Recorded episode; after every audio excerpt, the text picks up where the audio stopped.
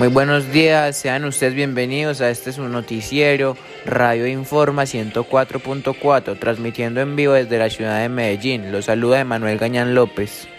Hoy es lunes 2 de agosto de 2021 y comencemos con la noticia que ha acaparado la atención al pasar de los años en nuestro país. Con esto hago énfasis a la división tripartita de poderes. Haciendo introducción en el tema, el principio de la división tripartida de los poderes no tiene solamente un significado político, sino también una naturaleza jurídico-constitucional fundamental para la existencia de las formas modernas del Estado, en particular de las democracias, legislación, administración y jurisdicción. Realmente para poder entender bien el tema tenemos que tener claro el concepto de cada rama del poder público tales como la rama legislativa, la cual corresponde formular las leyes, ejercer control sobre el gobierno y reformar la constitución.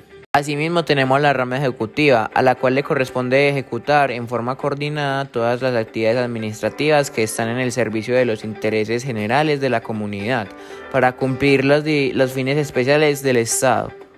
Y por último tenemos la rama judicial, la cual es la encargada de hacer efectivos los derechos, obligaciones, garantías y libertades consagradas en la Constitución y las leyes, con el fin de lograr y mantener la convivencia social. Bueno, antes de seguir, tenemos un invitado especial que les va a hablar más claramente del tema. Bienvenido, lo escuchamos. ¿Cuáles son los tres poderes del Estado?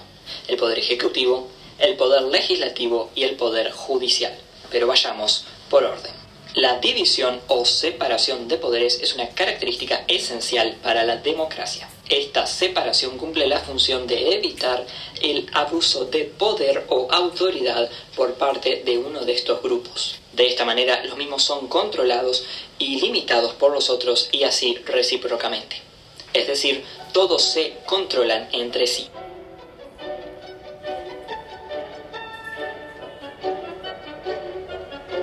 Mediante esta separación de poderes y este control mutuo que se evita la concentración de poder en un solo grupo o incluso en un solo individuo, previniendo así el surgimiento de regímenes autoritarios. Este principio fue presentado por el filósofo francés Montesquieu en su libro El espíritu de las leyes de 1748. En una parte del mismo dice, cuando en la misma persona o en el mismo cuerpo de magistratura la potestad legislativa y la potestad ejecutiva están reunidas, no puede haber libertad, porque se puede temer que el mismo monarca o senado pueda hacer leyes tiránicas para ejecutarlas tiránicamente. Ahora veamos cuáles son estos tres poderes. El poder ejecutivo que ejecuta, el poder legislativo que legisla y el poder judicial que juzga. Aunque claro, esto fue una simplificación demasiado exagerada. El poder ejecutivo es liderado por una figura como puede ser un primer ministro o un presidente, quien a su vez cuenta con los ministros encargados de las diferentes áreas del gobierno, como puede ser economía, educación, salud, seguridad, defensa, etcétera, etcétera. El Poder Ejecutivo es el responsable principalmente por la gestión o la administración del Estado, de ejecutar políticas según la voluntad popular y las leyes establecidas, así como también representar el país internacionalmente y comandar las Fuerzas Armadas. El Poder Legislativo es el encargado principalmente de la elaboración, corrección, aprobación y eliminación de leyes.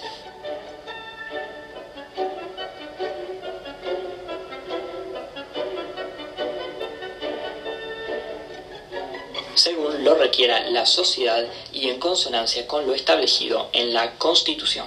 El poder legislativo es compuesto por un parlamento o congreso que a su vez está compuesto por dos cámaras. La Cámara Alta o Cámara de Senadores y la Cámara Baja o la Cámara de Representantes o Diputados, aunque también existen sistemas unicamerales. Estos integrantes o legisladores en representación del pueblo serán los encargados de proponer, analizar, discutir, sancionar, o sea, aprobar o no los diferentes proyectos de ley. El Poder Judicial es quien se encarga de impartir justicia en la sociedad conforme a las leyes establecidas. También es responsable de interpretar las leyes y velar por su cumplimiento, incluso por parte de los otros poderes. El Poder Judicial está compuesto por jueces, fiscales y magistrados, y el organismo bajo el que operan suele ser llamado Tribunal Supremo o Corte Suprema. Cabe mencionar que la división de poderes también se aplica en otros niveles del gobierno, como puede ser a nivel regional o municipal. En conclusión, la división de poderes es muy importante para prevenir totalitarismos y garantizar la libertad. Hasta pronto.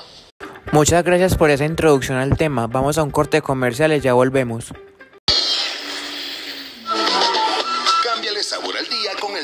fresca que Industrializadora del Campo trae para ti en sus sabores frambuesa, y melocotón. Consíguelo en tu tienda más cercana.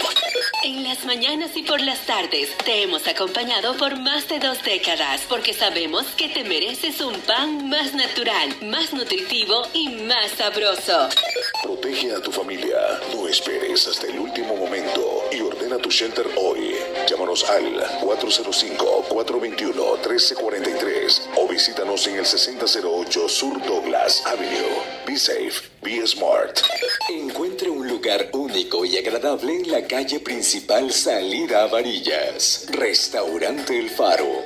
Lugar perfecto para celebrar en un ambiente cálido y agradable.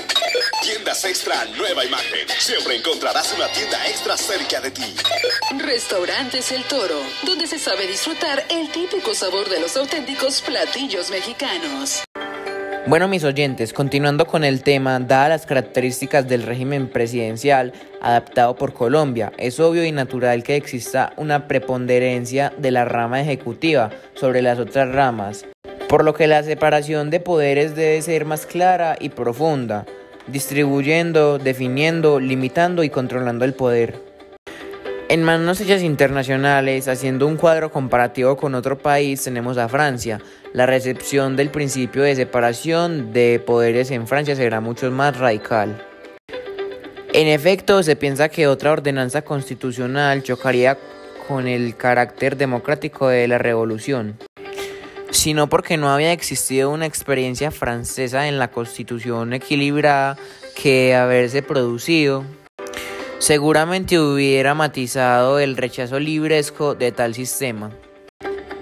Y porque además los peligros de involución no desaparecieron y la admisión de la constitución equilibrada hubiese supuesto para la mentalidad revolucionaria conceder alguna oportunidad a la monarquía y sobre todo a la aristocracia rechazadas.